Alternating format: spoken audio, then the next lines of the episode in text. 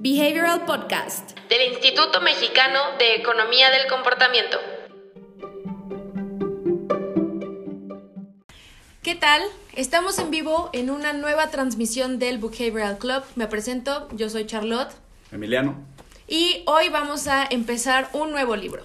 El libro de este mes de diciembre es The Last Mile, escrito por Dilip Soman y me parece que es uno de los conceptos más importantes y como que menos conocidos de Behavioral Economics. Entonces, Emiliano, ¿por qué no nos platicas un poco sobre quién es Dilip Soman? Dilip Soman es un profesor, digamos, él trabaja en la Universidad de Toronto, en la Escuela de Negocios de Rotman. Ok. Y, digamos, justamente se vuelve muy prominente, digamos, en la disciplina, especialmente del lado aplicado, por sintetizar esta idea, ¿no? Y es bien importante porque al final del día la última milla sintetiza una parte fundamental de todos los procesos que interactúen con la persona, que es el momento de la decisión, el momento donde la persona va a tener que convertir esta intención en una acción, ¿no? Es decir, donde la persona decide si realmente si adopta o no adopta ese producto, si decide se mete o no se mete ese programa, si decide eh, compra o no compra ese producto, ¿no? Básicamente. Entonces, la gran idea o el gran aporte que hace Dilip Soman es que todo este momento de final de donde las intenciones se vuelven a la elección, lo sintetiza en esta idea de la última milla que es, como dices, revelador. De hecho, incluso nosotros lo vemos mucho en el curso, ¿no? Hablamos mucho de la última milla y realmente ese es el momento donde ves que cae el 20 en el, en el, en el grupo, ¿no? Es decir, toda la gente es como... Claro, por supuesto. Está frente a mí todo el tiempo, pero nunca lo había visto de esta manera la última milla realmente es ese valor, es ese concepto súper valioso que te termina dando o te termina conceptualizando dónde y cómo tienes que utilizar estos hallazgos de comportamiento. Exactamente. Algo que me gusta mucho cuando hablamos sobre la última milla es que normalmente nos enfocamos en diseñar el producto, eh, no sé, pongamos una página web. Nos encargamos de que la homepage esté increíble, que tenga UX, o sea, que el usuario no tenga ningún problema en hacerlo. Em, diseñamos el producto, lo probamos, hacemos focus groups, o sea, el producto está, el producto sirve, el producto funciona. Entonces, nosotros, o sea, las personas se enfocan demasiado en que todo funcione al principio y entonces cuando sale al mercado es como es que no entiendo por qué no se vende. O sea, es un producto que funciona increíble, y eso es la última milla, ese pequeño momento en el que comentaba Emiliano, lo van a comprar o no lo van a comprar, llámese un aparador, un landing page que sea como el final de la compra, el carrito de compras. ¿Qué otros ejemplos podemos eh, encontrar de puntos específicos donde se encuentre la última milla? Pues mira, como lo, como lo dices, la última milla, es decir, si ponemos un camino de 100 millas, ¿no? Las primeras 99 es todo lo que tiene que ver con la estrategia del producto. ¿Qué es? ¿Qué va a ser? ¿Qué valor le va a dar a la persona? Y lo, lo interesante de la última milla es que ya no se enfoca en esto, es decir, ya no tiene que ver con el desarrollo del producto, ya no tiene que ver con la estrategia, ya nada más se descentra en entender la estrategia de ejecución de esa parte final. Exactamente hacer evidente y hacer que todos estos, porque esto es algo bien interesante, ¿no? Es decir, cuando trabajas con comportamiento tienes muchas formas de abordar el tema de comportamiento. Es decir, tú puedes generar el cambio del comportamiento fortaleciendo ciertas capacidades con información adecuada, tú puedes cambiar el comportamiento haciendo ciertas modificaciones del contexto, es decir, tú puedes hacerlo de muchas formas.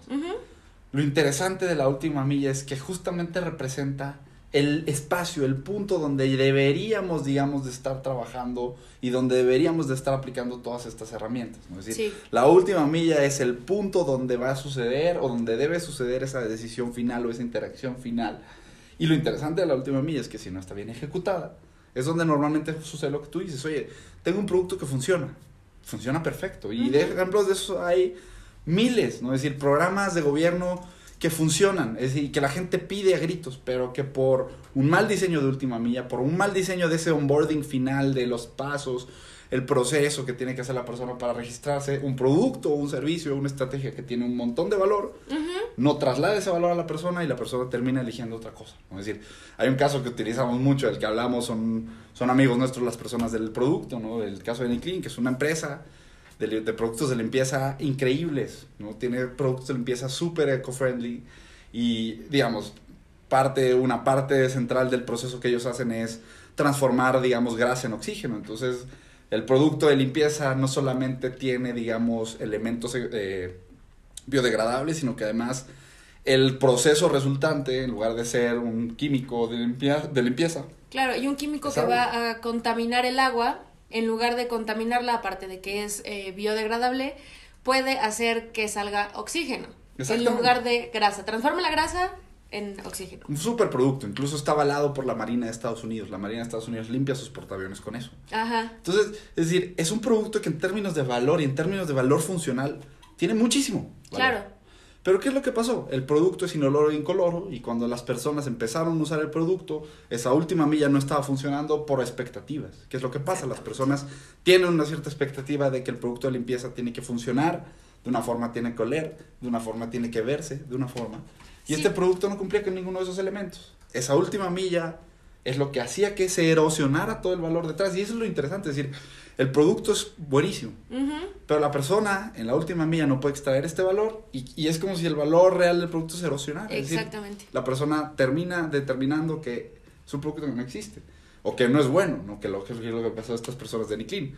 La gente empezó a pensar que al no tener color, al no tener olor, no limpiaba.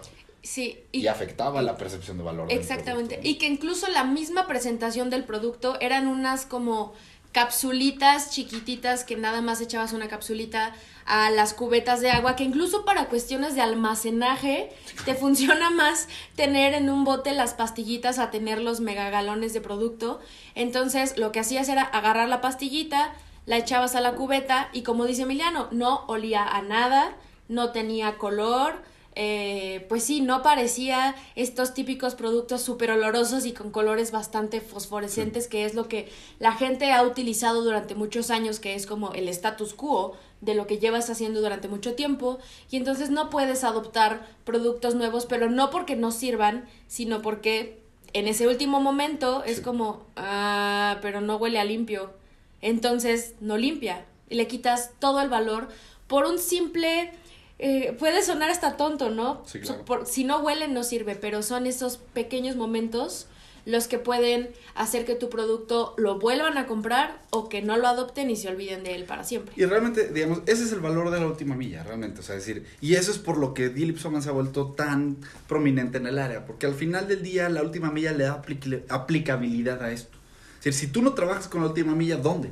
¿Dónde bajas esa información? ¿Dónde creas esa facilidad para que las cosas sucedan? ¿Dónde creas la habilidad? ¿Dónde creas la urgencia de las personas? Exacto. Pero cuando trabajamos y sintetizamos esto a la última milla, ya tenemos un espacio físico, muchas veces físico, ¿no? Dependiendo, hay última milla digital que ya no es un espacio físico, pero muchas veces limitas o delimitas las cosas a un espacio físico en el que vas a tener que hacer evidente los elementos de valor y los elementos de urgencia, que esa es también la otra parte muy importante algo central de la última milla es que es la parte final de interacción. Ya no estamos hablando de convencer a la persona, ya no estamos hablando de crear, digamos, valor. La necesidad o el valor de es que yo quiero este producto. Exactamente. La gente ya quiere, ya llegó.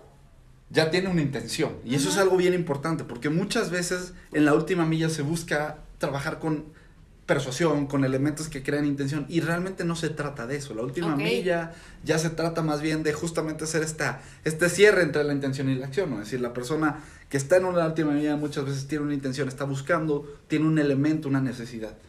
El trabajo de quien trabaja con la última milla es, bueno, como yo encuentro la forma de diseñar este espacio o este punto dentro del proceso para que suceda esta conexión entre la intención y la acción. Exactamente. La, última milla es la parte eso, más aplicable, donde más nosotros podemos ejercer eh, eh, o traer elementos de diseño y comportamiento al, al, contexto de las personas, porque justamente es la parte donde va a suceder el comportamiento. Exacto. Y yo quería preguntarte, ok, ya sabemos que la última milla es el último momento en el que un usuario se va a enfrentar a comprar algo o no, usar algo o no, o volver a usar algo o no.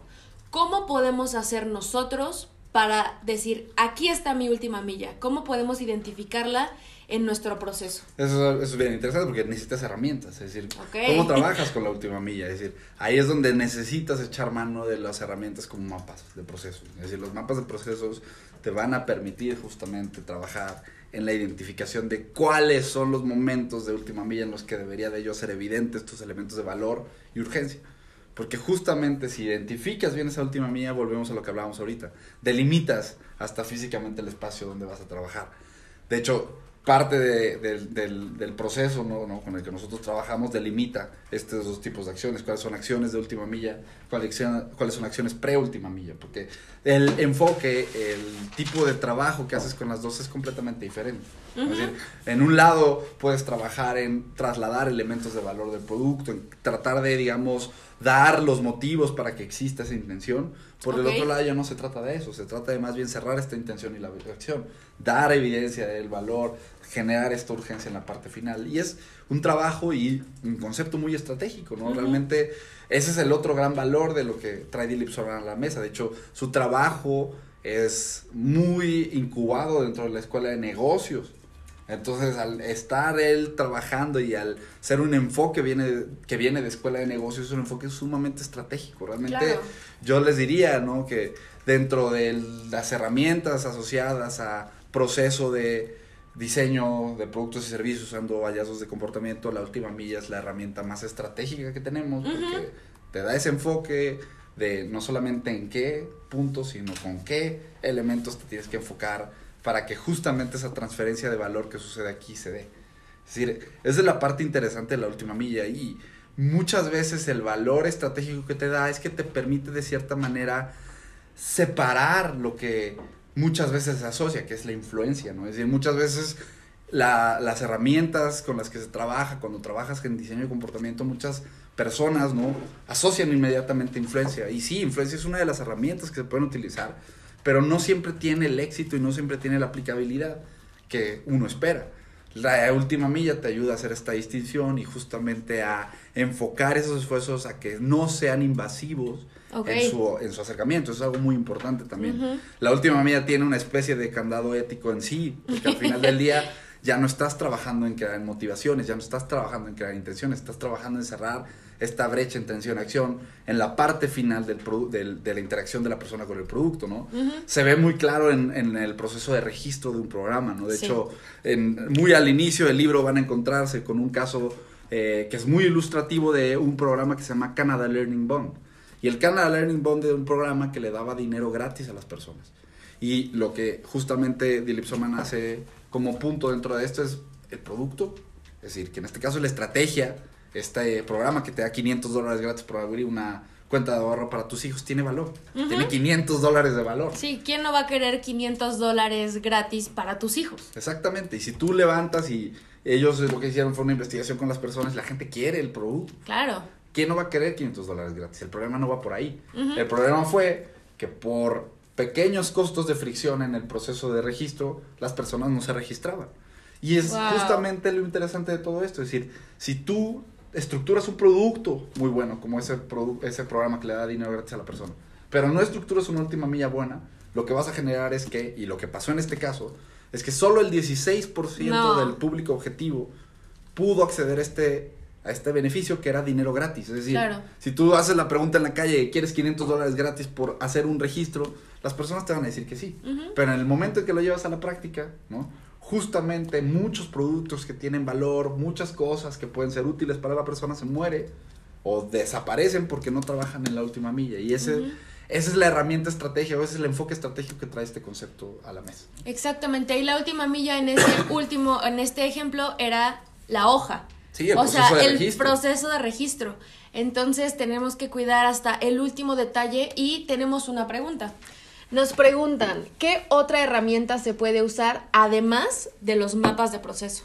Para identificar la última milla. Sí, yo creo que para Pues mucho, mucho se hace a través también de, si no tienes el proceso, la posibilidad de hacer un mapa de procesos, es la forma más útil y la forma más clara, porque al final del día los mapas de procesos tienen ciertos, ciertas em, dimensiones asociadas, ¿no? Entonces tú cuando haces un mapa de proceso vas registrando ciertas dimensiones, vas identificando ciertos elementos que juegan en cada uno de estos puntos, ¿no? ¿Cómo haces el llenado de un procesos? Pues muchas veces observación, ¿no? Exactamente. Es decir, a veces simplemente con observación, investigación de campo, puedes tú ver cuáles son los elementos o desde dónde, digamos, las personas están ya expuestas a esta decisión de compra, es decir, si empieza desde el proceso de registro, si está en el anaquel, va a variar obviamente dependiendo del producto. Todos los productos tienen una última, una última milla porque todos los productos tienen este punto de interacción con la persona o con el usuario. ¿no?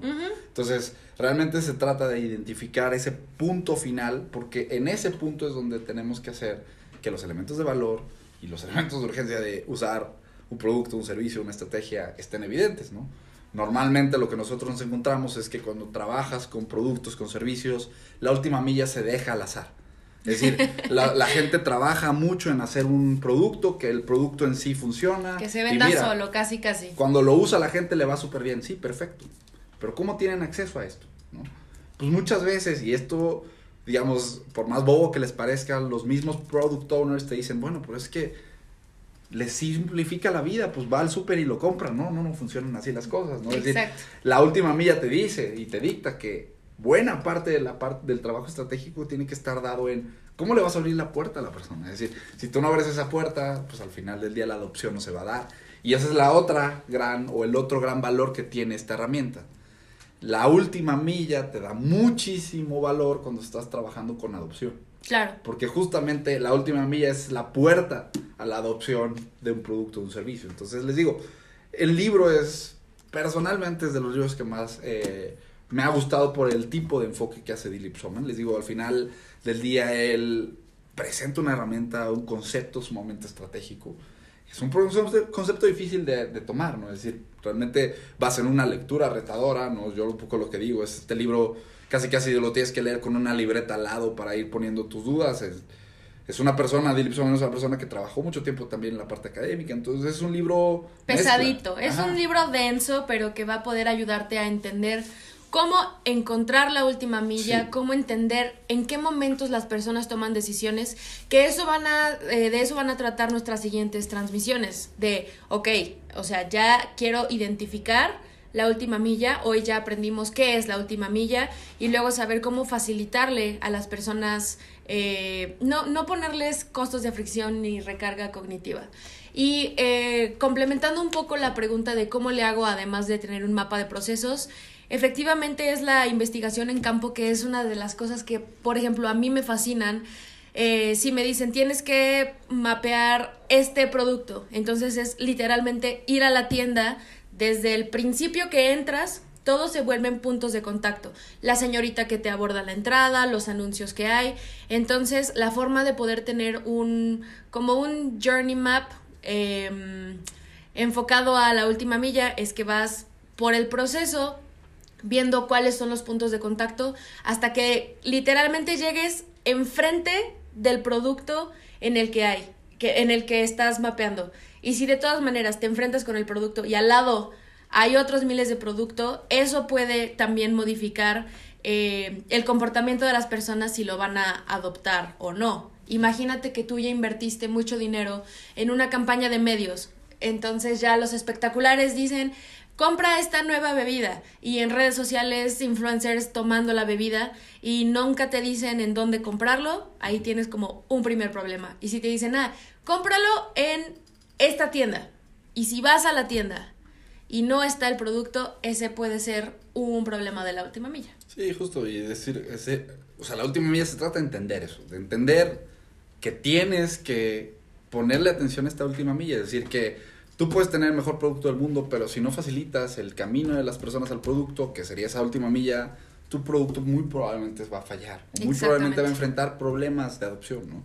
Les digo, yo lo que le veo valor a la última milla es entender que muchas veces, especialmente pensemos en los productos que son eco-friendly, ese tipo de productos tienden a tener valor, pero la última milla no tiende a ser muy buena, porque las personas requieren dejar, es decir, la última milla también, y un elemento muy fuerte de la última milla es la temporalidad y los beneficios, ¿no? Y muchas veces eh, cuando hablamos de la temporalidad de los beneficios, todos los productos eco-friendly, pues, tienen un costo inmediato no muchas veces en dinero, pero en cambio de prácticas. Es Exacto. decir, tú tienes que, quieres usar un, un limpiador eco-friendly, vas a tener que cambiar la práctica que tenías, muy probablemente. Entonces, todos estos productos, si no trabajan en alinear esta última milla, si no trabajan en la parte de la, lo que se conoce como la, la adopción psicológica de productos, no todos estos elementos que no están directamente relacionados con el valor del producto en sí, sino que tienen que ver con la percepción de valor del producto, si tú no arreglas esas cosas, muy Nunca. probablemente el producto vaya a enfrentar muchos problemas de adopción. Entonces, la última milla es esto.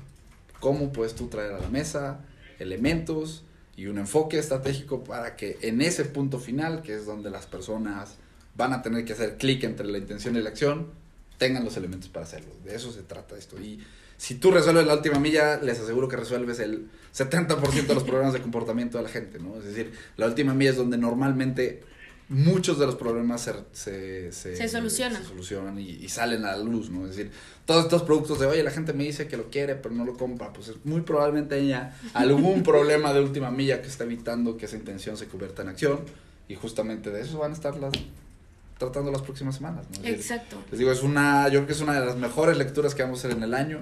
Eh, entonces, si pueden conseguirse el libro, háganlo. Muy El- recomendado. Exactamente. Si quieren comprar el libro, en Amazon cuesta 460 pesos. 460 pesos en Amazon. Y eh, nosotros tenemos un, un bookmark. Y sí, sí, del, perdón, del libro. Les vamos a poner otro link, porque Amazon tiene ese precio, pero no, no, no, no tiene muchos. Se estaba agotando. Ah, sí, se estaba agotando. Entonces, Dilip Swama nos pasó el libro, el link directo del publisher. Sí. Entonces, vamos a ponerles el link del publisher directo para que quien quiera eh, trabajar o conseguir el libro lo pueda conseguir a través del publisher. Eh, lo pueden conseguir en ebook. Les digo, yo creo que es uno de los mejores libros que pueden eh, leer quien sea que y más si están en- enfocados en productos y servicios. Si alguien trabaja con productos y servicios y no ha leído este must. libro es Está perdido. Ajá, exactamente, o sea, es, es central de eso, ¿no? Claro. Tenemos aquí otra pregunta. ¿Dónde podría encontrar un esquema de estos mapas de procesos para ir practicando la última milla? Es que más bien el mapa lo creas tú, Ah, Exactamente. dependiendo de tu empresa o tu servicio o tu tienda o, O tu tu contexto, contexto.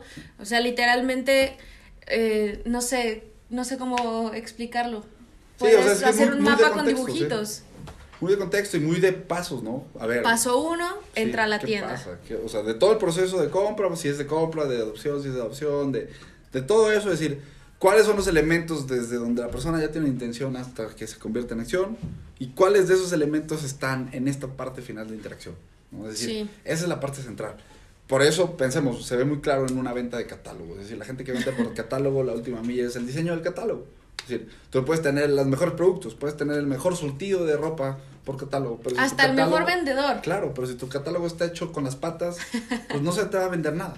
Y tú puedes tener lo que pasa en muchos casos, ¿no? Es decir, pues productos mediocres, pero que tienen una gran última milla y pues le van a ganar a todos esos buenos productos que no tienen últimas millas adecuadas. Exactamente. es un caso muy extremo, pero al final del día estamos hablando de el punto final de interacción con esa persona. Tú lo dices con los vendedores también, es decir, tú puedes tener el mejor auto de todos, pero si tus vendedores no están entrenados, pues al final No. del día no van a poder hacer esa transferencia de información, no van a poder hacer esa transferencia de valor y esa última milla lo que va a estar haciendo es que todo ese valor del producto no se refleja al consumidor y si no se refleja al consumidor, pues muy probablemente no haya la urgencia ni la habilidad para hacer algo, ¿no? Entonces, por eso es tan importante este concepto. Sí, yo creo que en algún momento deberíamos hacer, eh, que de hecho me parece que es la próxima eh, transmisión, vamos a explicar cómo mapearlo utilizando el concepto de la arquitectura de decisiones. Sí. Entonces, en el próximo capítulo vamos a explicar completamente cómo mapear una el comportamiento de una persona hasta llevarlo a la última milla. Entonces, no te preocupes, vamos a hablarlo en la siguiente transmisión. Pues gracias por escucharnos el día de hoy. Recuerda que si te gustó este capítulo, compárteselo a algún compañero de trabajo o a alguien que le interese mucho la economía del comportamiento, porque sabemos que no hay mucha información en español. Entonces, por eso estamos haciendo todos estos videos, transmisiones, podcast, para poder explicarles estos conceptos. Nuestro próximo capítulo es el viernes a las 10 de la mañana. Siempre contestamos las preguntas en vivo. Pueden enviarnos sus preguntas en la transmisión de YouTube o en la transmisión de Instagram. Siempre vamos a estar eh, contestando y muchas gracias por escucharnos el día de hoy. Nos vemos. Bye. Bye bye. Espera, espera. Listo. Súper. Tuvimos 20 espectadores. Si quieres saber más sobre los libros y los temas que abordamos en el podcast, ingresa a nuestra página web ecomportamiento.org donde encontrarás libros, autores, blog y mucho más.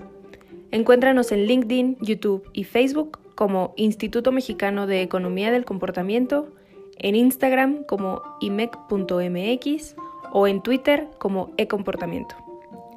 No te pierdas las transmisiones semanales todos los viernes a las 10 a.m. hora Ciudad de México.